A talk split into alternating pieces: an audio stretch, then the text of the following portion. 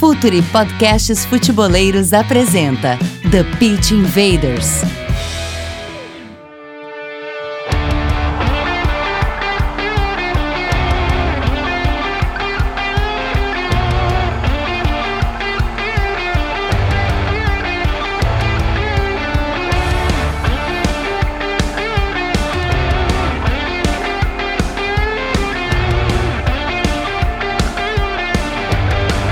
Olá, futeboleiros! Olá, futeboleiras! The Pitch Invaders, episódio 107. Isso mesmo, episódio 107 do The Pitch Invaders, aqui no Futuri Podcast Futeboleiros. Eu sou o Gabriel Corrêa e desde Porto Alegre vamos começar mais uma invasão nesta semana para falar sobre Mano Menezes e toda a sua trajetória, toda a sua carreira. Lembrando, que o The Pitch Invaders, assim como o Futre, tem sempre a parceria da Grande Área, Clip Draw, também Eric Sports e você ligadaço aqui com a gente para participar e sempre mandar suas sugestões né, de pauta pra gente. Tem muitas pautas que a gente vai falando durante as outras semanas, a gente vai guardando e vai falando né, durante é, outros episódios, mas a gente sempre guarda todas as sugestões de vocês para ir falando, ir trazendo destaque, às vezes só nas redes sociais, mas depois a gente faz o podcast. Então, o episódio de hoje, episódio número 107 aqui do TPI. E para essa semana, essa invasão para falar do Mano Menezes, vamos começar dando um salve pro pessoal da casa. Myron Rodrigues, fala Myron, como é que está meu parceiro? Tudo bem? E aí, fala tu, Coquinha, muito bem, tô feliz antes de estar aqui de novo, né? Vamos falar do, do Mano Menezes, que é um treinador que a gente gosta bastante aqui, porque a gente reza na igreja da posse de bola, a gente também ajoelha na outra, também é uma reativa. Tem tudo para ser um grande papo aí. É verdade, e essa a gente sempre fala, né? A, nossa, a igreja da posse de bola, mas a gente diferen, sabe diferenciar também a análise de gosto pessoal, a gente sempre fala isso. A gente fala na live, a gente fala no, no, no próprio podcast, enfim. Bolívar Silveira, outro da casa, o homem do De Perro Invasor, o episódio 3, falando sobre os enganches, Boli. Como é que tu tá? E aí, Gabi, e aí, Marion, e aí, Candian, e aí, galera, invasores. Cara, falar um pouco de mano hoje, né? É isso aí, falamos também no El Perro Invasor, que agora Futuro tem um monte de podcast, daqui a pouco a gente completa 11 dá pra jogar uma bola. Uh, falamos um pouco sim sobre sobre o, o enganche, falamos um pouco sobre Riquelme, falamos também, demos pitacos sobre a, a nova função do Neymar com o Tuchel, vindo um pouco mais centralizado, né, jogando mais por dentro. Enfim, fica o convite pro pessoal aí que sabe, entende um pouco espanhol e para quem não entende também, porque dá para aprender um pouquinho, dá para gastar o ouvido. Dali Bully, é, o El Pero Invasor é apenas um dos podcasts da Futre Podcast Futeboleiros, entre eles o The Pitch Invaders, também o Cautio Pizza, apresentado pelo Myron, assim como o Léo Bertozzi, o Murilo More e o pessoal do Cautiopédia, e também o Entre Linhas, quinzenalmente, também Renato Rodrigues e Léo Miranda fazem análise sobre o jogo. Mas hoje temos um convidado especial, um cara que fala muito de Cruzeiro nas redes sociais, Cristiano Candian, que tem o podcast Cruzeirologia. Fala, Candian, como é que está? Tudo bem? Fala, Gabriel, Myron, Bolívar, os ouvintes aí do TPI. Primeiro dizer que é um prazer estar aqui nesse podcast, que é uma referência para mim. Sou fã e estou aqui no meio dos gigantes, né? São, admiro todos vocês. Todos vocês para mim são referências. Inclusive esse que você citou aí, acabou do, dos podcasts futeboleiros.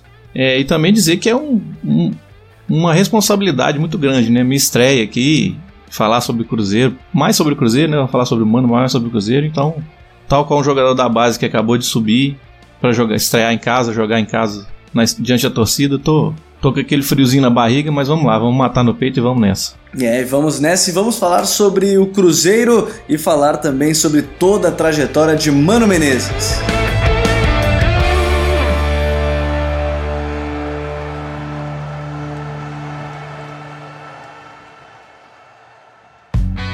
Está no ar o The Pitch Invaders, podcast semanal do projeto Futuri. Cultura, análise e informação, com a profundidade que o futeboleiro merece.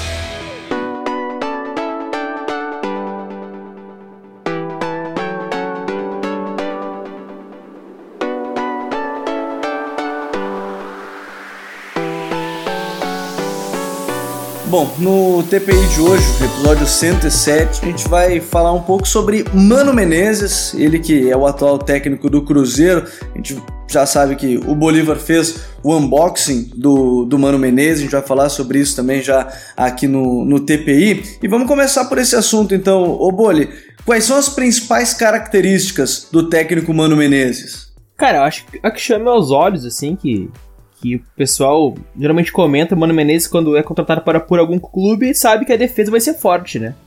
Sabe que vai tomar, ter uma defesa que sofre poucos gols e, principalmente em mata-matas, é muito competitivo. Eu não lembro um mata-mata, uh, o Candia pode nos recordar melhor, que a equipe do Mano tenha ido mal. É um cara que sabe jogar muito bem esses jogos assim, planeja muito bem.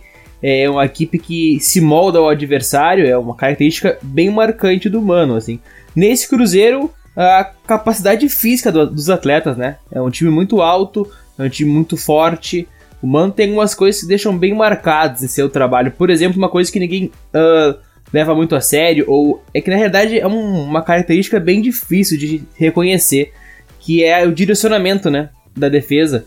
O centroavante do Mano geralmente fecha um lado do passe para o zagueiro contrário começar jogando por um lado que, o, a, que a defesa do Mano seja mais, mais forte defensivamente. Por exemplo, o lado direito do Cruzeiro atualmente, que tem Edilson, que é um cara muito forte uh, defensivamente do que o, o Egídio, por exemplo. Assim. Também pode cair o Henrique por ali. É um lado que o Cruzeiro tem uma certa força defensiva. E geralmente o centroavante, o Raniel ou o Barcos, direcionam a equipe adversária para esse lado.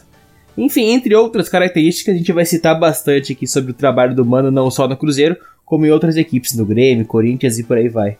É, o Mano Menezes, para quem não lembra, ele começou no Guarani de Venâncio Aires, aqui no Rio Grande do Sul, passou para o Brasil de Pelotas, Irati, voltou ao Guarani, aí se destacou no 15 de novembro, passou pelo Caxias, chegou ao Grêmio, onde trabalhou entre 2005 e 2007, no Corinthians entre 2008 e 2010, trabalhou na seleção brasileira, é, no Flamengo, no Corinthians, no Cruzeiro, no Xandão Lunen, e aí voltou. Desde 2016 é técnico do Cruzeiro, é o técnico mais longevo do futebol brasileiro. Agora, Candian, é, o Boli falou sobre essa questão de marcação forte, é, as equipes do Mano Menezes acabam apresentando isso. No Cruzeiro, dá para dizer algo diferente ou realmente esse é o Mano Menezes no Cruzeiro? O que chama muito a minha atenção, e isso foi revelado até recentemente na entrevista que o Mano deu para o Renato Rodrigues da ESPN, ó, há alguns meses atrás, se não me engano, ele planejou o Cruzeiro em três etapas. E pelo que eu tinha entendido, cada uma etapa dessas era uma temporada. Primeiro, ele chegou para salvar o Cruzeiro do rebaixamento, né? E conseguiu. O diagnóstico dele é que o Cruzeiro tomava muito gol e, bom, um técnico como Mano Menezes, acho que tomar muito gol não é uma coisa que ele gosta, né? Depois ele falou que o time tinha que ser competitivo. E aí essa a, o ano correspondente a essa etapa seria 2017 e o Cruzeiro de fato foi competitivo.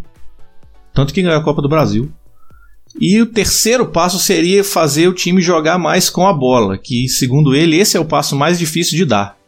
No início do ano, janeiro, fevereiro, ainda com a presença do Fred, né, o time ensaiou ali ter um, um toque de bola mais refinado, um, um jogar com a posse da bola, né, jogar mais no, ocupando o campo ofensivo. Aí você pode argumentar que ah, mas os adversários do Campeonato Mineiro, que naquela época eram os adversários, eles são mais fáceis de fazer isso. Mas mesmo naqueles jogos você via um predomínio do estilo, do estilo mais de toque de bola, de ocupação de espaço no terço final. É uma coisa que era diferente dessa pecha de retranqueiro que ele tem. Mas, segundo ele, o próprio Mano, nessa mesma entrevista do Renato Rodrigues, ele fala que quando os resultados não vêm, que ele tem que voltar algumas casas. E o Cruzeiro oscilou ao longo do ano. E de fato, realmente dá para dizer que ele tem. A marca do Mano no Cruzeiro é uma defesa forte. Tanto é que uma estatística interessante até a campanha do Cruzeiro do Brasileiro desse ano é de, desde 2006, né, quando o Brasileiro tem 20 times, a que tem menos gols sofridos. Por outro lado, é que também é uma das que menos fez gols, né? Então, você já, já vê que tem uma defesa forte, mas em compensação o ataque não está andando tão bem assim. Pois é, o, Mano Menezes teve por muito tempo essa pecha de retranqueiro, se é que dá para dizer assim, e, e, acabou ficando marcado por isso. Mas agora, ô Myron, vamos começar a repassar essa carreira do Mano, onde nas grandes equipes ele começou a se destacar no Grêmio. O que, que aquele Grêmio dele tinha de especial? Um time que chegou à final do, da Copa Libertadores de 2007. Enfim, o que, que era que tinha de diferente já do Mano Menezes naquele, naquela equipe do Grêmio? Aquele Grêmio era um time muito. Para os padrões da época, até ele era bem diferente, né? Ele é um dos primeiros clubes, um dos primeiros times a usar 4-2-3-1, né? Na época. E uma coisa que sempre me chamava muita atenção naquele time era o jogo. O jogo vertical dele era muito forte, com o Carlos Eduardo tava no time. Tinha o Diego Souza voando fisicamente, foi um dos primeiros caras a testar o Diego Souza mais à frente, né? E aquele time chegou na, na final da Libertadores com muito mérito, cara muito mérito, era um time que tomava pouco gol, assim. E uma coisa que o Mano sempre privilegiou muito eram, eram volantes fortes naquele time. Eu só preciso pesquisar agora os dois volantes que eu esqueci quem são. Jogava com o Lucas, né? É, Grêmio. Jog... Era Lucas. Lucas e Sandro. Lucas e Sandro Goiano, dois volantes nem tão pisadores de área. Uhum. Né? Que é uma, que é, um, é uma semelhança com esse Cruzeiro, aliás. Ele não, não usava muito volante pisador de área. Jogava uh, pelos lados com o Lúcio e com o Alessandro, né? Até depois ele levou o Alessandro pro Corinthians. O, o, pro Corinthians, sim. E era Carlos Eduardo aberto, né? O Carlos Eduardo é um. É, ele sempre. O mano, ele, ele tem uma coisa também. Ele prefere um ponta muito agudo. Que consiga machucar o adversário com drible. E ele tem sempre um outro muito construtor, um de cada lado, né? E, e, e uma coisa que a gente não fala mas a linha de quatro do Mano Menezes, que ele monta bem zonal e posicionada, é um negócio que se a gente for um pouquinho um pouco atrás ainda da carreira dele, ele tentou implantar no Inter quando uh, treinando categoria de base, né? Pouca gente sabe, mas o Mano Menezes foi um dos, um, um dos, coordenadores de base do Inter por muito tempo.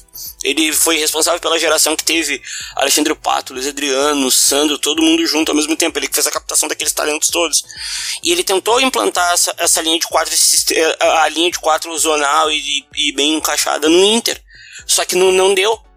E não deu tempo ele foi treinar o Guarani de Venâncio, né? E, e no Grêmio já se via muito dessa linha de quatro muito posicionada porque era um time com a dupla de zaga era Teco. O Teco é um jogador que veio de um time muito pequeno. Tinha o tinha o lateral pela direita, o Patrício, e é um time que desenrolava muito bem defensivamente, né? Foi fazer água mesmo na final contra o Boca, que era, um, é, na minha opinião, era o, é o último grande time da, da história do Boca, assim. Pois é, aquele time do Boca era, era muito bom mesmo. O trio de ataque era Riquelme, Palé, Palácios e Palermo, né? Então a gente já tinha Batalha, o Dátulo era reserva naquela equipe, se eu não me engano, entrava sempre na segunda etapa. O time do Bianchi era, era muito qualificado. Banega muito jovem. Pois é, Banega também na, naquele time. Agora, o Mano Menezes teve esse trabalho com, com a equipe do Grêmio, chegou a um vice-campeonato brasileiro, um terceiro lugar no Campeonato Brasileiro de 2006 também, e aí depois foi finalista no, na Copa Libertadores da América de 2007. E para a gente entender um pouco mais, o, o Boli falou, o Myron falou sobre ele trabalhar nas categorias de base do Internacional, ele trabalhou com o Alexandre Pato, por exemplo, e bem como bem frisou o, o Myron. Hoje em dia, Candia, e aí a gente tenta entender, o Mano, ele é um cara que trabalha com categoria de base, sim, apostando nos jovens no Cruzeiro, para a gente tentando fazer esse paralelo também do Mano de antes para o Mano atual? Olha, isso até é uma, uma reclamação costumeira assim da torcida, que segundo grande parte da torcida, o Mano usa pouco a base. É uma reclamação mais desse ano também. Porque se você for, se você for olhar bem, o time titular do Cruzeiro só tem jogador cascudo, né? Basicamente, quem tem ali que foi formado na base é o Lucas Silva, Uh, o Léo o Léo foi formado no Grêmio, apesar dele ser de Belo, Belo Horizontino e torcedor do Cruzeiro, Léo, zagueiro, ele não foi formado na base do Cruzeiro. E só, praticamente ali do que foi formado no Cruzeiro. Tem o Fred, mas o Fred não tá, tá, tá voltando agora, mas não, tá disponível. Então esse time é um time de cascudo, um time de experientes. E os jovens que são formados na base, eles são mais 12 jogador, como o Raniel, por exemplo, é é, tem alguns outros aí que o, o, o Mano é, não usou, que foram para outros clubes, e por exemplo o Mike do Palmeiras, ele foi. Ele foi. Ele saiu em 2016, uma troca envolvendo o Robinho, inclusive. E, e hoje ele está lá sendo titular do Palmeiras, né? Então, a torcida tem que até tem reclamado um pouco disso, mas é aos pouquinhos ele vai colocando um jogador, outro jogador. Ele, acho que ele é um pouco mais conservador no Cruzeiro em relação à utilização da base. É verdade, a gente, a gente viu, acho que o Candidato tocou num ponto interessante, que ele tem muitos cascudos, né, nesse, nesse time do, do Cruzeiro, o time titular, a gente vê pela escalação, né, Fábio, Dedé, Léo, é, Edilson e Egídio nas laterais, aí o meio campo para ataque. Agora, Boli, é legal também, algo que a gente pode falar, que é o, o, Mano Menezes foi um dos caras que implantou o centro de análise de desempenho no Grêmio, junto com o Secone também, né? Eduardo Secone, que tem o curso Pergunte ao Jogo, curso futeboleiro, para você é, se inscrever também, não deixe de, de participar. Primeira aula gratuita para quem quiser acompanhar, o Eduardo Secone e o Mano iniciaram esse centro de análise de desempenho lá no Grêmio, né? Cara, pois é, quando tudo era poeira no, no Olímpico, o Mano chegou lá e implementou, né? O programa de análise de desempenho, o Centro de Análise de Desempenho do Grêmio, não me recordo agora o nome oficial que o Grêmio utiliza. Ele levou para lá o Secone, que é um dos grandes nomes da área hoje em dia, né? Inegavelmente, que a gente tem o prazer de ter feito um curso com ele aí pelo, pelo Futre. Cara, e demonstra essa faceta do, do humano, né? Bem como aqui fica nas caixinhas, né? O humano estudioso. Uh, é um cara que estuda muito o adversário, por exemplo. Acho que o Mário querer falar um pouquinho sobre isso depois e, e, entende muito o time dele, né? Um cara que monta um elenco pensando no, no, no seu modelo de jogo e no seu, no seu certo pragmatismo, melhor estilo Mano Menezes. Ah, e o Mano, ele é. O Mano, ele também no Corinthians é outro cara que é, nossa aqui trabalhou com ele é Renato Rodrigues, né? Trabalhando um tempo juntos. E, velho, o Mano, uma coisa que a gente não pode. Isso é por onde ele passa, assim. É um fato que a gente nunca vai ver o humano ir, humano ir para um jogo sem conhecer o adversário até a respiração dele. Porque é um cara que é um cara que trabalha muito muito essa questão.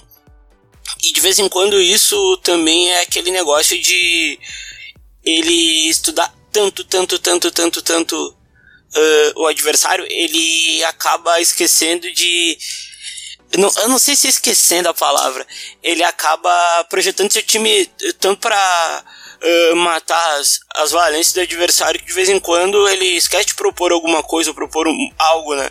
E isso não é uma, uma crítica ao trabalho do Mano, porque ele, ele, ele controla muitos jogos. O jogo contra o Boca, o último, foi muito controlado. Né? Depois da expulsão que deu uma desandada no, no samba dos caras. Mas por onde vai, velho? O Mano ele, ele controla muito o jogo com e sem a bola, né? Esse, esse aspecto dele usar a marcação muito zonal aqui no Brasil é um salto até que diferente, porque a gente é acostumado com o jogador fazendo a marcação mais individual, o jogador tendo mais contato um contra o outro, porque isso é muito natural do, do, do brasileiro. Mas o Mano ele subverte isso, né? E é muito da ligação que ele tem com o futebol italiano, assim. Ele gosta muito do Carlo Ancelotti, por exemplo. Ele, ele, ele curte uma. Um, um, um, ele curte muito futebol italiano e se respinga muito no trabalho dele. Cara, e essa faceta do, do mano, da área de desempenho, né, de estudar muito o adversário, é, explica, assim, praticamente essa sua a capacidade dele de ir muito bem no mata-mata, né? Como a gente falou, como eu falei lá no começo lá, uh, talvez em, em, em, pontos corridos, onde tenha 19 times para se enfrentar, uh, ida e volta seja mais complicado de, de, de, ficar tão claro essa, essa certa tara do humano em, tentar quebrar as varias do adversário. Porque a gente pode ver, às vezes, o humano esperando lá embaixo, como ele espera, espera, espera lá embaixo, por exemplo, a equipe do Palmeiras, uh, espera a equipe do, do, do, do, próprio Grêmio, mas contra o Atlético Paranaense, que era um time que começava a trocar passes com o Fernando Diniz, o Mano Menezes marcou lá em cima. Largou o Thiago Neves lá em cima, largou o Raniel marcando, pressionando o goleiro para tentar roubar essa bola, que sabia que era um clube, um, um, time do Fernando Diniz que tentava uh, controlar o jogo, tentava fazer um jogo apoiado desde baixo e desde o começo, mas que não tinha certamente jogadores de tanta qualidade para isso, né? E logo logo já buscava, já buscava essa bola, já roubava, já partia pro contra-ataque. É um time que realmente se molda ao adversário, né? Que, é claro, vem dessa essa companhia bem próxima do Mano Menezes com os analistas de desempenho. É curioso vocês citarem isso, porque a, a, informação que eu tenho, aí eu não posso confirmar porque eu não sou jornalista, não sou repórter, mas a informação que eu tenho é que ele também implantou esse centro de análise de desempenho no Cruzeiro quando ele chegou a primeira vez em 2015. Parece que já havia um, um, um, um departamento menor, mas ele chegou lá e profissionalizou, tanto é que ele levou para lá o Rafael Vieira, que era o analista de desempenho que trabalhou com ele na seleção. Né? Então ele chegou lá e estruturou, e essa faceta dele de, de estudar bastante o adversário, ela aparece também porque ele é um grande estrategista, né? Ele pensa, ele tem o plano de jogo dele na cabeça, ele prefere jogar, por exemplo, contra o Flamengo na, pela Libertadores. Ele disse que, depois do jogo, ele disse que queria surpreender o Flamengo no começo do jogo, marcando em cima, para o Flamengo não se sentir confortável no jogo. Então entra nesse plano também é, mental do jogo, né? Ele não é só o plano tático, ele também tem essa questão de saber onde joga, em onde que tá jogando, a situação do jogo, ele tem boa leitura de jogo, ele sabe mexer bem. Nesse jogo contra o Boca na quarta-feira, é, ele voltou pro segundo tempo sem ponta esquerda. Que ele colocou o Rafinha do lado direito, o Robinho que estava na ponta direita veio para dentro e o Thiago Neves pisando na área e alternando ali com o Barcos lá dentro. E abriu, deixou o Rara para bater com o Egídio do lado esquerdo e o segundo tempo do Cruzeiro foi bom. Então ele teve aquela leitura ali de que o Rara não subia muito. Isso é, um, essa é uma qualidade dele, eu acho. Ele tem uma boa leitura de jogo dentro do jogo e também é um grande estrategista. É, o Mano, ele é marcado muito por essas situações de estratégia, de entender bem os seus adversários. Então, vamos tentar esmiuçar um pouco mais o Mano Menezes, indo por, pelas partes do campo. Na defesa, Candian, como é que ele costuma portar bem na sua defesa? É bloco baixo, um bloco médio? Ele gosta de marcar lá em cima? Como é que o Mano Menezes, e a gente pode pegar a ótica já atual do Cruzeiro, como é que ele gosta de portar a sua linha de defensores? Ó, fazer um breve histórico aqui. Quando ele chegou da segunda vez que ele pegou o trabalho do Paulo Bento, ele chegou a citar que o Paulo Bento fazia uma linha de quatro muito estreita. Né, que ele queria que aparentemente o Paulo Bento queria que o ponta viesse marcar aqui aqui atrás para fazer a linha de 5 ou até uma linha de 6, né? E a linha, o lateral do lado da bola ficava dentro da área, não saía da área. E quando ele chegou, ele falou que queria abrir um pouquinho mais essa linha, mas mantendo a linha. Então é um, isso é uma característica dele. No Cruzeiro, ele não abre mão de marcar em duas linhas de quatro. Eu, sinceramente, não me lembro de nenhum jogo em que ele começou o jogo em outro sistema que não se defendendo com duas linhas de quatro bem claras. Assim.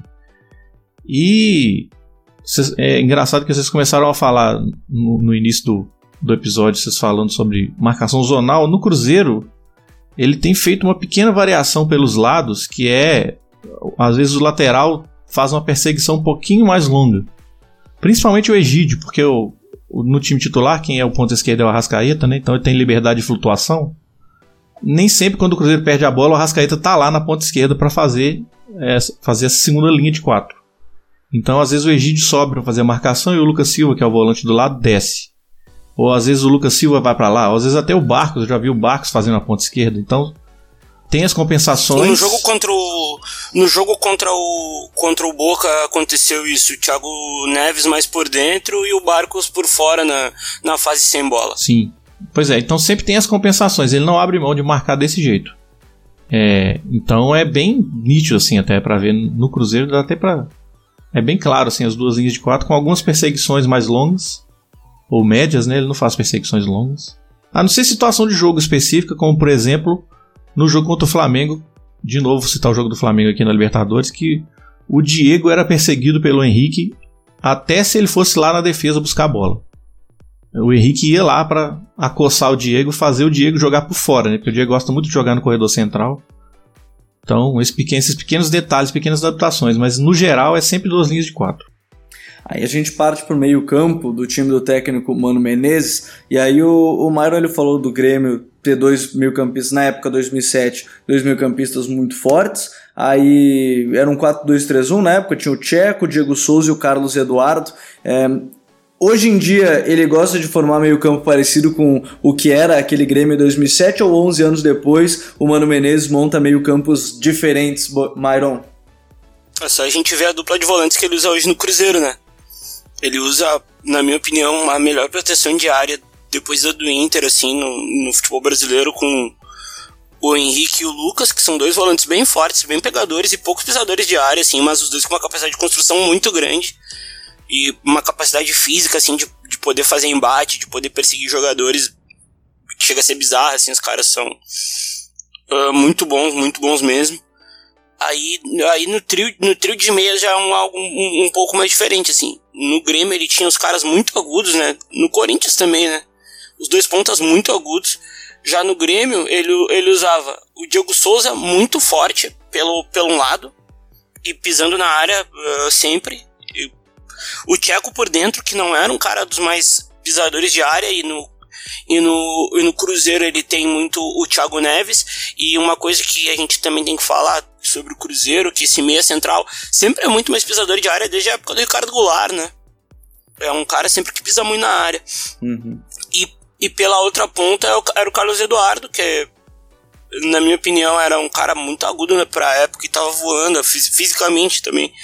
E conseguia fazer perseguições de, de, de ponta, assim, ele perseguia muito lateral e ponta do adversário. Aí ele já deixa o de Arrascaeta um pouco mais fincado lá para ter a bola no contra-ataque, né? Mas uma coisa que sempre me, me encantou no Mano, em todos os times que ele treinou, assim, é a capacidade física do volante. Mas como a, a, a, no Corinthians eles usavam de 4-1-4-1 muito bom, um, que era o Ralph, o Ralph, a gente pode falar mal do do Ralph com a bola, mas o Ralph sem bola tinha uma uma inteligência para fechar os espaços e fazer compensações de perseguições. Ele falava de seu para-brisa, né? Sim, o Ralph fazia compensações maravilhosas, assim, ele tá, uh, como, uh, principalmente as laterais, assim, como falou, falou o Candiani, né? E, e os meias, ele sempre tem um mais agudo, um mais construtor e, os e um, quando ele joga no 4-1-4-1, um muito pisador de área, assim. É, o Mano, ele não abre mão de, de muita coisa, assim, se for ver bem, ele é, ele é muito. Ele tem seus dogmas ali, abraça eles e vai até o final, cara. Eu gosto bastante disso. É, e, e, a gente vê poucas mudanças, como o Myron disse, sobre esse meio-campo. Hoje, o meio-campo dele é Henrique, o Lucas Silva, que está numa fase. Os dois, na verdade, estão numa fase muito boa. O Robinho, o Thiago Neves e o De Arrascaeta. São, na verdade, o, o trio de frente, o Thiago Neves, principalmente, talvez é um tanto quanto mais artilheiro né, nesse sentido. E o que que te parece esse meio-campo do, do Cruzeiro? Lhe pareceu na época do Corinthians, é, do Grêmio? O que que lhe parece o meio-campo geralmente do, do Mano Menezes Boli? Cara, uh, ofensivamente, assim, uh, tem uma coisa que me chama muito atenção nessa época do Grêmio, cara. Uh, chegam com muito volume. Chegam numericamente, assim, com uma superioridade muito grande dentro da área, assim. Um, um recorte eu me lembro bastante é o Grenal do Beira-Rio 2 a 0 Grêmio, onde até o Mano coloca dois laterais, uh, coloca o, o Lúcio uh, pela esquerda e por dentro... Ah, putz, não me lembro quem era, cara. Sempre ficou bastante marcado que, que o Mano usou dois laterais, dois laterais esquerdos e meio que surpreendeu o Inter. E, e era um, o Inter, teoricamente, era mais forte na época e acabou perdendo dentro, dentro do Beira-Rio e a quantidade de jogadores do Mano Menezes que entrava dentro da área. E no Cruzeiro, quando fui fazer o unboxing, comecei a ver os, os vídeos do Cruzeiro, ver os gols do Cruzeiro, enfim, e me chamava muita atenção isso, cara. Uh, triangulava pelos lados de campo, Robinho buscava o Thiago Neves, ia tenente fundo, quando cruzava, o Rascaeta na ponta contrária já tinha fechado dentro da área, tava o Raniel ou Barcos, o Henrique tava rondando ali, e o Thiago Neves que tinha começado essa jogada, fazendo triangulação, também tava chegando para finalizar. Uh, tá, deixei bem claro assim no unboxing: é 5, 6 jogadores dentro da área para finalizar. No jogo contra o Flamengo, uh, nem toda jogada seu gol, né? Até porque foi, foi bem justo os placares, né? Mas sempre quando tem jogadas de perigo do Fluminense, nada, do Cruzeiro, tem muitos jogadores de ataque do mano perto da bola. Ele, ele, quando ele ataca, ele ataca com muito volume. Uh, e bom, as triangulações né, que eu acabei comentando, a gente não dá muita, muita bola pro lado ofensivo do mano, né? Mas ele sabe muito bem essa, essa coisa de chamar a atenção pelo meio e passar o Egídio. Ou passa pelo outro lado, o outro lateral, pode passar também o. O. O, o antigamente. Edilson. Não, sim, sim, mas antigamente era, era o Mike que passava muito ano, ano retrasado, ano passado, o Mike tava no Cruzeiro, né? Uma, uma, coisa, uma coisa que a, a gente esquece, mas o Mano por mais que ele não seja o, o cara mais pica da, da, da proposição de jogo, ele é um cara que ele monta ataques bem elaborados, assim, e ele não tem só um jeito de atacar, isso eu pago muito pau pra ele. É, e, e a gente vê o, o Mano Menezes, acho que a gente se prende muito nesse sentido que pega o grande ponto forte dele, que é montar a defesa, e acaba dizendo, não, ele, então ele não sabe atacar e talvez não seja bem assim, mas o, o Candia, na equipe do Cruzeiro, é, esse meio campo, a gente vê, por exemplo, os três meio-campistas do 2-3-1 ali são mais armadores, com exceção do Thiago Neves, que é mais um meio atacante, mas todos com liberdade para flutuar, é isso? Sim, é a forma que eu enxergo esse, é, esses trio de criativos, assim, atrás do centroavante, é exatamente isso. Robinho, que já naturalmente é um jogador mais criativo, ele mesmo já declarou várias vezes que gosta mais de jogar por dentro. E o Mano até falou que ele joga na ponta porque é onde dá para ele jogar, porque senão não vai, vai é, embolar com o Thiago Neves ali, que é quem joga centralizado. O Thiago Neves, que tem essa característica de meio atacante, é pisador de área, como o Myron falou aí. O Myron até citou o Goulart, me deu um pouquinho de saudades aqui, mas tudo bem. É, e, Quem não teria, né? Esse jogador, para mim, leitura de espaço do Goulart, para mim, era inigualável, assim, mas enfim. E, é, o, e o Thiago é Neves. É brasileiro. Ele, né? e o Thiago Neves, ele, apesar dele ter essa característica de ser pisador de área, de aparecer na área para finalizar, ele também participa da construção, né? Muitas vezes ele vem aqui, é o que. Vou até criar um termo novo aqui, é o que eu chamo de jogador cruz. Porque se você for ver lá nos naqueles diagramas táticos de campinho, você tem uma seta para frente, uma para o lado, uma para o outro e uma para trás. Então ele faz uma cruz, né? Porque ele cai pelos lados, ele pisa na área e ele também volta para buscar jogo. Então ele tá ali rondando todo o meio-campo. E o Arrascaeta, como eu citei, ele na ponta esquerda, ele tem essa liberdade de atravessar o campo inteiro, né? Eu já vi o Arrascaeta saindo da ponta esquerda para ir lá encontrar com o Robinho lá do outro lado do campo. Eles fazerem jogarem futsal ali, né, um perto do outro para de repente dar uma estocada e é, entrar dentro da área, ou achar o Egídio do outro lado, ou acionar o Edilson passando para cruzar ou mesmo entrar dentro da área para finalizar, né? Como no gol do Arrascaeta contra o Flamengo, que é uma jogada de inversão de corredor muito rápido. O Thiago Neves está do lado direito, o Robinho vem, o Thiago Neves vai, e aí o Arrascaeta que está dentro da área para finalizar, não passa que o Robinho. Então, muita liberdade. Eu só queria dar um pitaquinho a respeito dos volantes ainda. Que o Mário falou que são dois volantes que não pisam muito na área, o Henrique e o Lucas Silva, e de fato são. É isso mesmo. Até porque o Cruzeiro, no elenco do Cruzeiro hoje, não tem um volante com essa característica de pisador de área.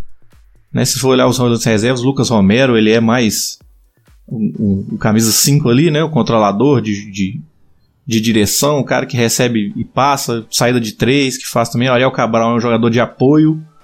Mas você não vê praticamente nenhum desses que tem essa característica de pisar lá dentro da área e ser um elemento surpresa. O Henrique faz isso mais até para quebrar o galho, mas não é a característica dele. É, e, e o, o, Lucas Silva, ele, ele, retomou a carreira dele, assim, ele, ele, perdeu muito tempo no... Não é que ele perdeu tempo no Real Madrid, ele acabou não conseguindo jogar assim como foi no Porto e no Olympique.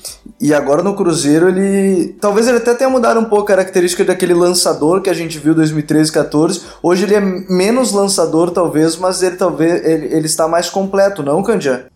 é, o Marcelo Oliveira dava essa liberdade para ele de, de receber a bola, o passe de retorno e já mandar direto na diagonal longa no lateral contrário, né? Por isso que o Mike pareceu tanto, o Egídio, né? Que naquela época jogava bem, porque o, o Lucas Silva fazia essa distribuição, né? Já recebia e já mandava direto do outro lado. Com o Mano, parece que o Mano pede pro Lucas Silva não fazer isso tantas vezes, porque é um passe mais difícil e o Lucas tá, ele tá mais posicional, né? Ele tá mais é, ocupando espaços melhor e também com um duelo físico melhor, né? Que é uma característica de volantes que o Mano gosta muito. E de fato, ele não e conseguiu. Ele, tem... ele, não conseguiu. Perdão, Mário, ele não conseguiu jogar na Europa, talvez porque ele tentou fazer. Tentou se adaptar lá jogando dessa forma, né? Que jogava com o Marcelo Oliveira, e lá ele, a exigência é outra na Europa, né? Lá não adianta só você ter um bom passe, você tem que ter, fazer uma plétora de coisas boas e talvez ele não, não tinha conseguido dar muitos passos para frente. Inclusive o Carlo Ancelotti pediu isso pra ele no Real Madrid. Né? E esse Lucas mais posicionado é, é muito. É, é, bom, né, mano? Porque ele, ele é extremamente forte, o Lucas não é um jogador baixo. E ele, ao mesmo tempo que ele faz esses embates físicos bons, ele não é nem um pouco violento. É, exatamente. É, é o tempo de bola dele é, é bom, né? É perfeito, é perfeito. Ele ganha por baixo, ele ganha por cima. De vez em quando tá certo, ele sofre um pouco no passe mais vertical, mas aí tem o Henrique que é um fenômeno. O Henrique é um dos jogadores mais, mais bem avaliados do Brasil, assim, cara. O Henrique é, muito bom, cara. O Henrique faz de tudo em campo, assim, é um jogador fantástico. E daí tu acaba. Tu acaba tendo uma proteção de área muito forte, muito boa em todos os sentidos, por baixo por cima. E, e com dois caras com QI de bola muito alto, né? Fica, fica muito fácil pro, pro, pro time do Mano, né? Agora, para esse time funcionar também, e eu vou já passar essa direto pro Boli, porque o Boli é o cara que escreve sobre centroavantes, tem muitos textos sobre noves e teve sobre a, na Copa do Mundo principalmente também sobre os centroavantes. Boli, como é que o Mano Menezes gosta de ter o seu centroavante? Porque a gente já passou, o Fred está lesionado, muito tempo fora, ele pediu a contratação do Barcos, ele teve o Sassá. Qual é o centroavante ideal para os esquemas que o Mano Menezes arma? Cara, pelo que a gente tem visto no Cruzeiro aí, ele gosta do centroavante trabalhando muito com o meio-campo, né? Porque o Barcos é um cara que trabalha demais com o meio-campo. Muitas vezes foi reclamado aqui no Grêmio por não estar dentro da área quando precisava de um centroavante para fazer referência, né? E pelo visto o Mano pediu o Barcos para isso, para fazer essa essa troca de passes com, com os meio-campistas, porque o, o Thiago Neves às vezes até de 9 já jogou, né? Não sei se vocês lembram, mas várias partidas a gente teve o, o Neves mais mais à frente. E alguns momentos contra o Boca mesmo havia até alguma troca de posição certa feita com o Barcos. Assim, o Barcos pega, recua um pouco, trabalha um pouco a bola pelo lado de campo com o Robinho, trabalha um pouco os volantes. E a, o Thiago Neves dá meio que uma, uma esticada para frente. Ele veio vir um, um, pouco de, talvez, ponta de lança. E com o Raniel, o Raniel não. O Raniel é um cara que já gosta mais de ficar perto da área, tem qualidade, é um cara que às vezes cai pro lado e quando pega essa bola de frente pro, pro lateral tem até um certo melhor um para um do que o Barcos. Eu prefiro, né, na minha opinião pessoal, o Raniel nesse estilo de jogo do Cruzeiro, porque se torna um pouco mais vertical, se torna um pouco mais goleador uh, o movimento ofensivo do Cruzeiro. Mas são essas duas facetas, assim, e o Fred completamente diferente, né? O Fred é o cara do pivô, é o cara que empurra a linha, é um cara pro jogo que o Cruzeiro queira fazer um jogo um pouco mais propositivo, onde pega um time mais fechado, o Fred é o cara, esse cara que empurra o cara que vai fazer pivô pro Thiago Neves bater, o pivô pro, pro Arrascaeta entrar em diagonal, assim. O, o, claro que o Fred tá machucado, não sei se joga esse ano ainda, não sei, aí é com o Candian que pode... Não, ele tá voltando, tá voltando, tá voltando. É, o, pois é, o Mano e, vai ter mais opções, tá. né? O Fred ele é muito diferente, talvez, do Barcos, do Raniel, mas o Fred foi o centroavante que o Mano queria, acho que desde o início. Ele faria o quanto de diferença nesse time, você acha, Candia? É, então, é, é até curioso vocês citarem isso, porque é até o, o, Gustavo Fogaça, né, que todo mundo, vocês conhecem também, o Gufo, grande parceiro nosso aí, ele me mandou uma, uma alguns dias atrás um relatório sobre os números do Cruzeiro, também individualizados dos jogadores. E o Fred, Apesar do pouquíssimo tempo que ele jogou na temporada, ele ainda estava em sétimo lugar em número de passes chaves, um número absoluto. E isso para mim me chamou, isso me chamou muita atenção por quê? Porque indica que o Fred participava, participava muito da construção. E de fato, tanto é que uma das reclamações da torcida é que ele não, fez, não fazia gol, ele fez um gol no, enquanto ele teve antes da lesão, né, que ele teve no jogo Campeonato Mineiro, que tirou ele da temporada. É, porque ele participava, mas em, em, relação à construção, ele participava muito mais do jogo. Ele, ele abria espaço para companheiro. O Rafinha, que hoje em dia nem é titular, ele chegou a ter uma fase artilheira muito por conta desses espaços que o Fred abria, né? E em, em relação aos centroavantes do Cruzeiro, o Fred, para mim, de todos eles, é o mais completo, assim, porque além dele fazer o pivô, que eu acho que o Raniel também faz, mas ele também, ele também faz o trabalho sem bola é, o trabalho sem bola não, ele também faz o trabalho na construção que o Barcos faz, né? E também tem boa bola aérea, que é uma coisa que nenhum dos outros três centroavantes do Cruzeiro, que é o Sassá, o Raniel e o Barcos, tem essa bola aérea tão boa. É, o Sassá é um centroavante mais de atacar espaço, né? Você precisa dar a bola no ponto futuro, como diriam os mais antigos, né? Então cada um tem uma característica diferente. Eu acho que o Cruzeiro tem um corpo de centroavantes hoje muito variado, assim, muito bom em termos de variedade, variedade de características.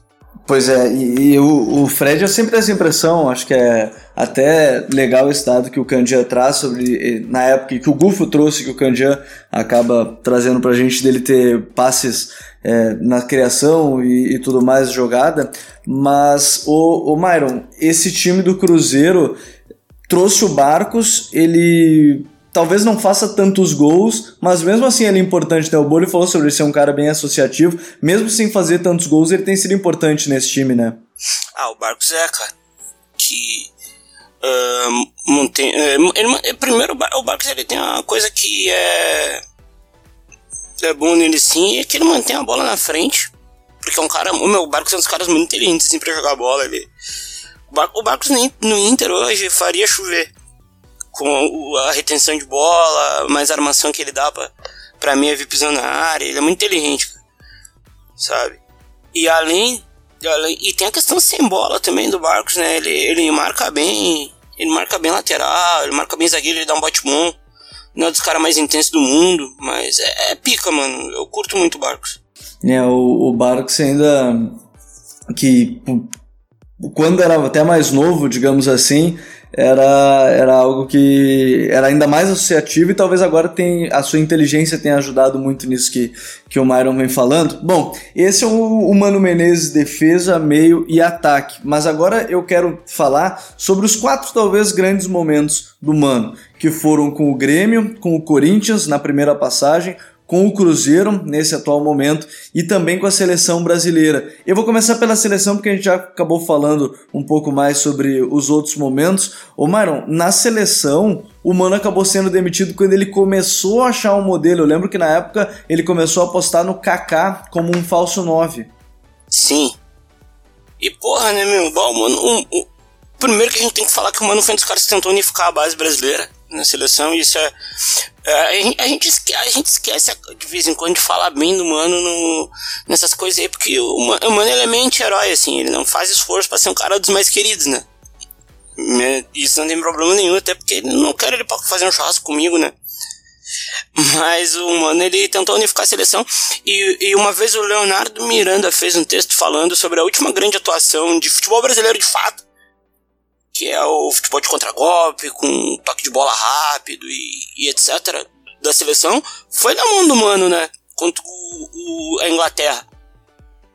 O Mano, ele é um cara muito. Ele tenta as coisas, cara. Ele, ele armou o Brasil com o Neymar de 10, eu lembro na época, o Neymar de 10, Kaká de falso 9, pra ter de novo esse cara mais por dentro, pisador de área. Ele montou essa. Uh, ele, ele ele, ele, foi um dos primeiros caras a chamar o Danilo, que hoje é um lateral de classe mundial. E sempre, e sempre com as convicções dele, cara. A linha de quatro muito posicionada, um meia mais pisador de área, um mais construtor pelo um lado, um mais agudo. Eu achei o trabalho do Mano.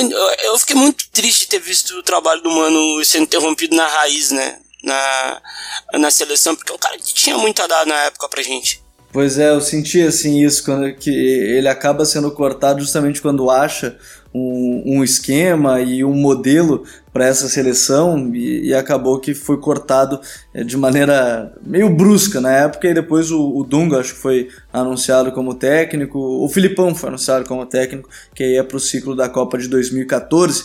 Bom, mas eu quero falar desses três times dele, dos três momentos é, em clubes do Mano Menezes, e eu vou começar pelo Bolívar. Bolívar, como é que a gente poderia resumir, entre aspas, o momento que ele viveu no Grêmio, aquele período 2006, 2006 2007, onde ele foi terceiro lugar no Campeonato Brasileiro, foi vice-campeão da Copa Libertadores da América. Como é que a gente pode falar do Mano naquele momento? Cara, é importante lembrar que o Mano pegou o Grêmio no momento mais difícil da história do clube, assim. Um time... 2005 a 2007, né? Só pra corrigir. É, pegou o time na Série B, um time do zero, assim, montou o time exatamente do zero. O Grêmio não tinha, não tinha elenco nenhum para participar da Série B.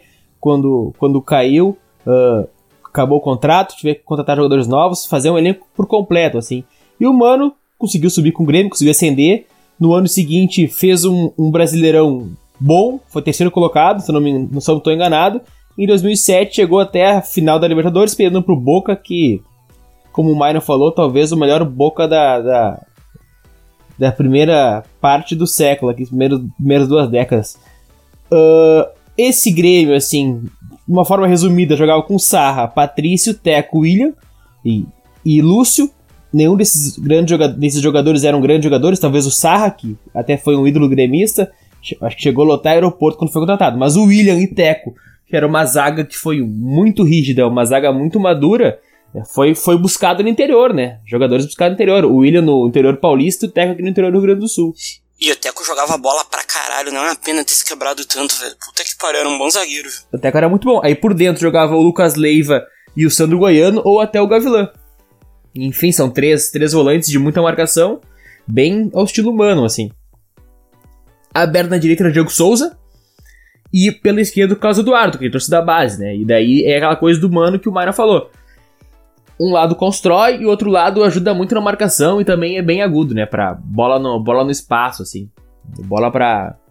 Bola no vazio pra, pra ir pra cima do, do lateral e pra cima do volante, buscar a verticalidade. E eu acho que foi a grande fase do Carlos Eduardo na vida dele, né? Carlos Eduardo surgiu aqui no Grêmio como uma certa joia, uma certa promessa e depois não deu certo mais em nenhum lugar, assim.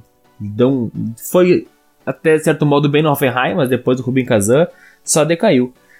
E o Diego Souza começou a ser um cara mais de chamar atenção no Grêmio, né? Porque o, o Grêmio traz ele da Europa, traz ele de Portugal, uh, voltando porque não tinha dado tão certo lá, e aqui que ele começa a estourar no, no futebol brasileiro. E por dentro o Tcheco, assim. Uh, um cara mais controlador de jogo, um cara de um, um, futebol um pouco mais pensado, um pouco mais, um pouco mais calmo, podemos dizer assim. Bem como esse enganche. O Tcheco era um cara que não pisava tanto na área como pisa o Thiago Neves, mas pode ser comparado, assim, no estilo de jogo, essa organização que ele dava ao Grêmio. E na frente o Tuta. Tuta, referência total de bola aérea, né? Fazia um certo pivô, mas não tinha uma grande comunicação com o meio de campo.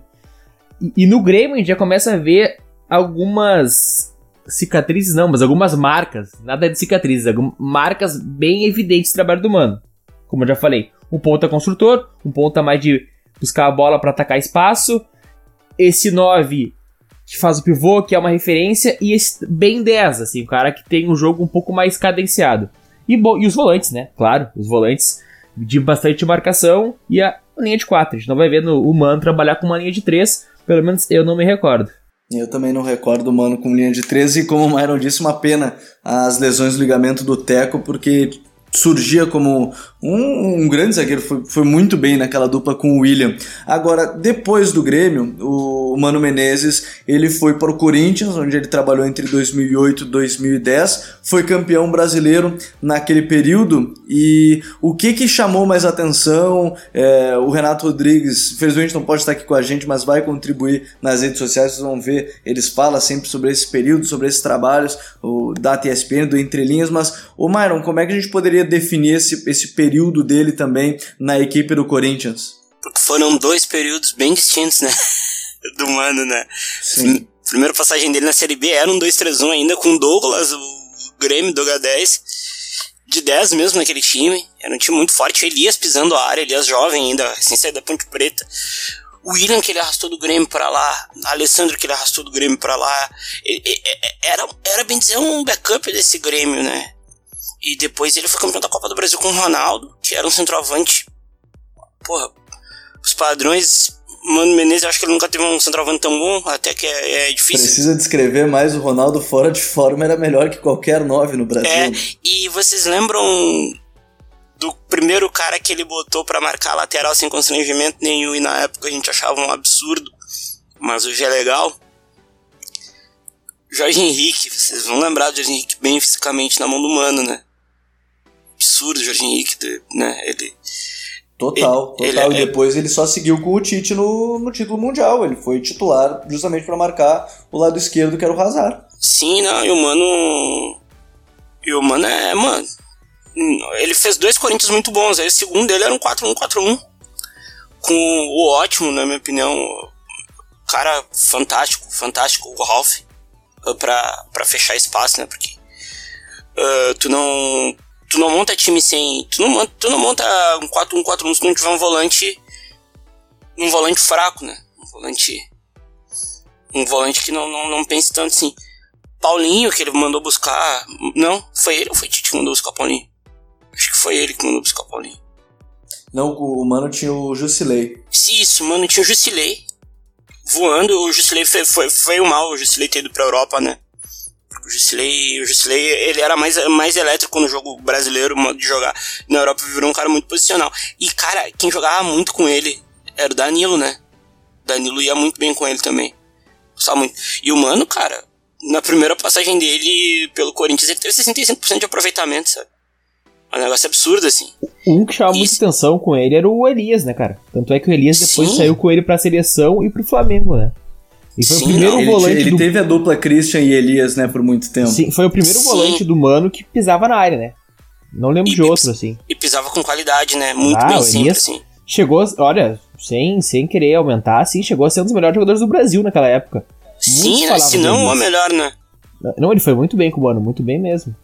É, e, e, aquele time foi campeão da Copa do Brasil e campeão brasileiro com o Mano Menezes. Aí depois ele passou pelo Flamengo, ele não foi tão bem assim no Flamengo, foram 22 jogos, tanto que o Flamengo foi campeão depois até da Copa do Brasil, mas aí com o Jaime de Almeida, técnico interino, teve essa segunda passagem no Cruzeiro, no Corinthians, aí uma primeira passagem no Cruzeiro muito rápida, de 16 jogos, porque ele logo foi pro Shandong no NEM, lá na China, e agora desde 2016 ele tá no Cruzeiro, é o técnico mais longevo do futebol brasileiro, como eu destaquei até no início desse podcast. Mas como é que a gente poderia resumir esse trabalho do Mano, que pelo menos para a torcida, eu entrevistei o Mano Menezes esses tempos, é, e ele falava né, sobre essa questão de amor e ódio. E, e, ele tem uma relação com a torcida de amor e ódio, mas, ô Candian, para você, como é que poderia resumir esse período hoje de dois anos do Mano?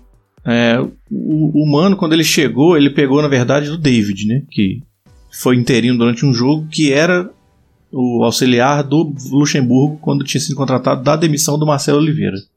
Marcelo Oliveira usava o 4-2-3-1 durante toda a sua passagem, o Luxemburgo tentou uma variedade de coisas. O David, quando ele pegou o time, ele pegou o time num 4-1-4-1, né, que tinha o Henrique de volante, o Williams na segunda linha. E o que ele fez foi abrir o Williams e botar o Ariel Cabral no time e transformar num 4-2-3-1. Deixar o time mais mais, com mais pegada com um volante na ponta. E o Mano seguiu com isso no, no segundo jogo na era Mano, né, vamos dizer assim. Se considerar o David na era Mano, o segundo jogo foi a estreia do Mano no Mineirão. Foi um jogo contra o Figueirense que o William fez 4 gols, um jogo que você ganhou, se não me engano, de 5 a 1 E o William de falso 9, né? Que o William Bigode, que hoje está no Palmeiras. E isso é uma coisa que a torcida do Cruzeiro, e aí entrando um pouco nessa história da relação de amor e ódio, é uma, torcida, é uma coisa que a torcida do Cruzeiro reclamava, que o, o Mano não gostava de usar centroavante. É, acho que muito por causa da memória que as pessoas têm da, do, do, Mano na seleção brasileira, que já, já até foi citado aí, né? Que ele não usava um 9 típico, o último 9 típico foi o Fred na seleção, né? E aí, tanto é que naquele jogo contra a Argentina, ele foi a última vez que o 9 foi utilizado, depois o Mano começou a tentar Neymar e Kaká por dentro. Mas se você for olhar bem no Corinthians, ele tinha o Guerreiro, ele tinha. No próprio Cruzeiro agora, ele tá com uma variedade imensa de centroavantes, mas é, a torcida do Cruzeiro tem essa relação de amor e ódio. Também porque. É, não só por causa dessa questão do 9, mas também por causa da, da, da, da escola cruzeirense de futebol. Né? O cruzeirense gosta de times com grande capacidade ofensiva, posse de bola, de que dominam o adversário. Né? Não, é, não é o time que joga as linhas para trás e fica esperando para jogar no contra-ataque, ou nem para jogar no contra-ataque, mas para controlar o jogo sem a bola. Torcida do Cruzeiro não gosta muito desse estilo de jogo, mas quando os resultados vêm, que futebol é resultado, né? É, acontece uma coisa que eu chamo de conflito cognitivo, assim, que a torcida do Cruzeiro gosta do resultado, mas tipo assim, sabe, tem alguma coisa errada aí.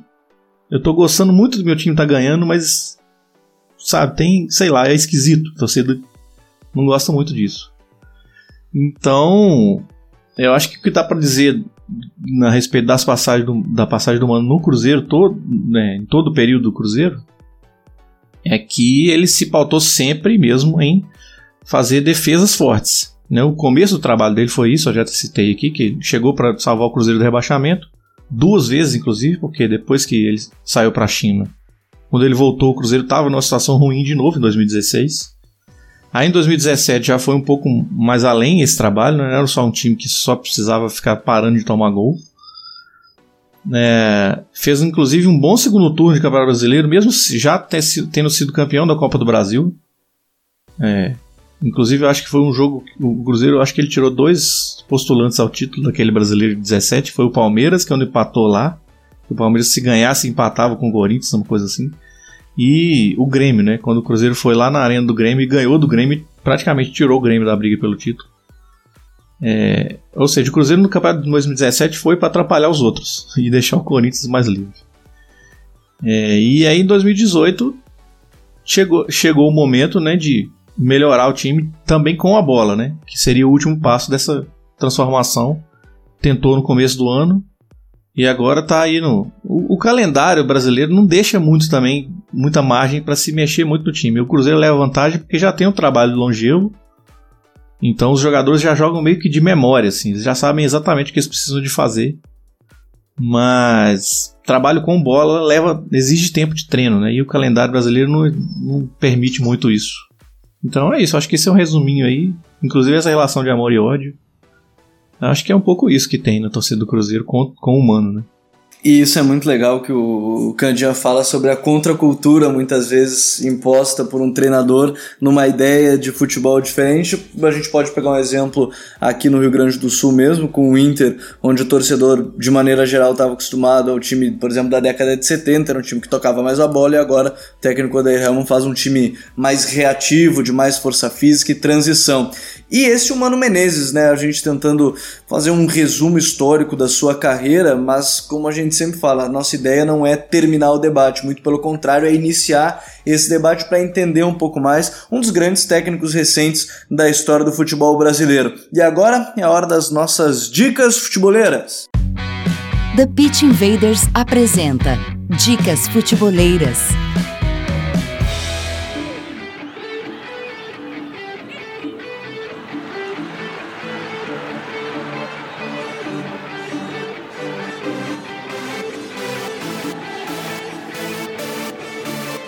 Bom, eu vou começar pela minha dica futeboleira e na verdade são é no plural porque são várias. Eu vou começar do próprio unboxing do Mano Menezes que o Boli fez, tá muito legal no nosso canal do YouTube Futuri FC e vocês não podem perder que na segunda-feira na live às 10 horas da noite a gente vai estar tá fazendo uma promoção com a camisa do Everton. Everton da Inglaterra, para você que quiser fazer a dança do pombo, fique preparado. E vai ser muito fácil de participar. Acompanhe a live comente com a hashtag Pense o Jogo. Hoje, quando a gente está gravando esse podcast, na sexta-feira, também lançamos mais um Drops sobre Dedé, o zagueiro que vem fazendo uma temporada muito boa. E a gente pegou os principais lances defensivos dele no jogo contra o Boca Juniors na Bomboneira, na Copa Libertadores da América. Foi muito bem Dedé com força física, imposição, interceptações. Ele é muito bom no 1 contra um. Que bom que o Dedé se livrou das lesões. E a minha última dica é a entrevista do, no Universo Valdano. O Jorge Valdano, ele no, na Movistar, ele tem um programa de entrevistas, onde dessa vez ele entrevistou o Pep Guardiola. É uma baita entrevista, acompanhei grande parte hoje antes dessa gravação. Já indico, sem precisar ter visto toda ela, vou terminar de ver logo mais, mas uma baita entrevista do Jorge Valdano com o Pep Guardiola. Bom, Myron, qual é a tua dica futeboleira pra gente? Primeiro é agradecer ao Candiana, né, porque vocês são safados nisso, vocês fazem direito. Agradecer um convidado. Eu nem aí. me despedi dele ainda, calma. Ah, tá. Uh, cara, é uma história bem legal aqui no futebol. Uh, pouca gente conhece José Cheira, porque é um cara do bastidor, né? Ele é, ele é scout do Porto. E ele levou nomes como Alexandro Jackson Martinez, Otamendi, Alex Telles, Brahimi. São os caras que tem um pouco de peso na história recente do Porto, né? Só que ele começou fazendo uma coisa que eu faço muito aqui, que, que é jogando jogos eletrônicos. Ele começou no CM, jogando Championship Manager, que é um embrião do Futebol Manager. E isso acabou dando um emprego para ele, não no Porto, mas em outros times, e é uma, uma história bem legal. É uma é uma reportagem, uma, é uma entrevista dividida em quatro partes, ela é bem legal, ela conta como o scout funciona na vida real aí. E vai ser bem legal de vocês saberem como funciona, porque é uma área que eu tô tentando me especializar mais agora, né? Aí já quero agradecer aí a tu, ao Bolívar. Segunda-feira a gente se vê na live. E troca abraço, Candice é fera. Obrigado sempre por uh, elevar o debate levar o jogo do seu clube tão a sério, mais com a cabeça, menos com o estômago. Porque é isso que a gente precisa, meu parceiro. Valeu aí. Valeu, Myron, youtuber, com seu canal, com o canal no Futre falando sobre Futebol Manager. Aguardem. Bolivar, qual é a tua dica futeboleira pra gente? Cara, minha dica futeboleira é um, sim, praticamente um crossover da vida, assim, cara. Uh, é uma entrevista de Tactical Room, que é a revista do Martin Perarnal, né? Quem não conhece foi quem escreveu os livros do Guardiola. E bom, tem essa revista, Tactical Room, que é excelente, né? E, cara, rolou uma entrevista com Pablo Vicó. Pablo Vicó é o treinador do Braudia Droguet, que é um time de, de bairro lá de Buenos Aires. É um time bem pequeno que na última semana eliminou o Independiente pela Copa Argentina. Cara, e o Pablo Vicó é uma figura. Ele, ele é treinador do, do Braudia Droguet, eu acredito que há aproximadamente há 10 anos. E ele mora nas dependências do clube, assim. O cara é um torcedor do time que acabou sendo se tornando um, um treinador e teve alguns acessos de divisão na Argentina. É, é um ídolo do Braulio Droguet e acabou aparecendo nessa grande revista, assim. Fica, fica o meu convite e também dando a reforçada, como o Gabi já falou lá no, no unboxing, sobre o Mano Menezes, agora acabou saindo sobre o Filipão. Campeonato Brasileiro, Copa do Brasil, os times que estão se destacando no, no Brasil em si lá estão sendo bastante destacados no, no unboxing. Agradeci aí aos ouvintes, aos invasores, né? Ao Myron, ao Candian. E a ti, né, Gabriel? Coquinha. Pô, eu fico honrado, depois me chamou de Coquinha, mais um para me chamar de Coquinha aqui no, no Pitch Invaders, o próximo vai ser o Dinho, né, que vai, ter, vai me chamar agora nas apresentações. Valeu, Bully, valeu, Myron, e agora, é, já agradecer mais uma vez, mas Cristiano Candian, do Cruzeirologia. Agradecer mais uma vez, sabe que você é um invader como a gente, eu faço das minhas palavras a que o Myron disse, porque o Myron foi apressado, falou antes, tudo, já agradeceu, a gente, o Candia tá sempre participando com a gente nas lives, comentando, participando, mostrando suas ideias, mas antes de, de agradecer e se despedir, Candia, qual é a tua dica futeboleira pra gente? Fala um pouco mais sobre o Cruzeirologia. É, então, vou pedir licença aqui para fazer um alto jabazinho aqui. É, hum, Pra quem não me conhece, eu também sou podcaster, né? Eu tenho um podcast que eu e um, um, um eu, o Iron e a Ana, que são também outros dois torcedores do Cruzeiro, a gente debate sobre o Cruzeiro lá no Cruzeirologia. E também tem uma mesma pegada de vocês aqui. A gente gosta de falar mais sobre o jogo mesmo. A gente não fala sobre juiz, coisas, polêmica vazia, essas coisas que dão audiência em outros programas, a gente prefere falar mais da parte tática, estratégias, coisas que a gente vocês conversam costumeiramente aqui. Lá a gente fala disso também. É, então vocês podem procurar lá, a gente também está no SoundCloud, assim como o The Pit Invaders, a gente também está no SoundCloud, é só procurar por Cruzeirologias, procura no Google que você vai encontrar a gente lá. E é um prazer aqui participar do The Pit Invaders, como eu falei lá no início, é uma referência para mim, escuto sempre é, que faz muito sucesso também no, no, no Brasil, né? E espero que eu tenha mantido o nível, né? Foi um pouco difícil aqui para mim, mas espero que tenha colocado aí o, o mesmo nível que os convidados recentes passaram. Ah, eu não tenho nenhuma dúvida que manteve e pra gente falar sobre futebol sempre muito bacana. O Candian é um invader, pela primeira vez participa com a gente aqui no podcast, mas como eu disse, sempre participa em todas as nas lives, está sempre comentando, participando, então agradecer mais uma vez o Candian aqui com a gente. E pessoal, nunca esqueçam, esse é o The Pitch Invaders, episódio 107. A gente vai ficando por aqui com mais, mais uma invasão. A gente tem o um unboxing do Mano Menezes, a gente tem já no Spotify, Deezer, SoundCloud, em todas as suas plataformas preferidas para acompanhar mais uma invasão futeboleira do Futuri Podcast Futeboleiros, que além do The Pitch Invaders, o Entre Linhas quinzenalmente com Renato Gomes Rodrigues e também o Leonardo Miranda, Cautio Pizza com Léo Bertozzi, Mário Rodrigues, Calciopédia e grande elenco, além do El Pero Invasor, o El Pero Invasor, o número 3, com a apresentação do Bolívar Silveira, falou sobre os enganches e até um novo Neymar, o Neymar que agora está jogando mais como camisa 10. A gente vai ficando por aqui com mais uma invasão e até a próxima e nunca esqueçam, nós somos o Projeto Futre e temos um convite para vocês. Pense o jogo, um abraço e até a próxima invasão.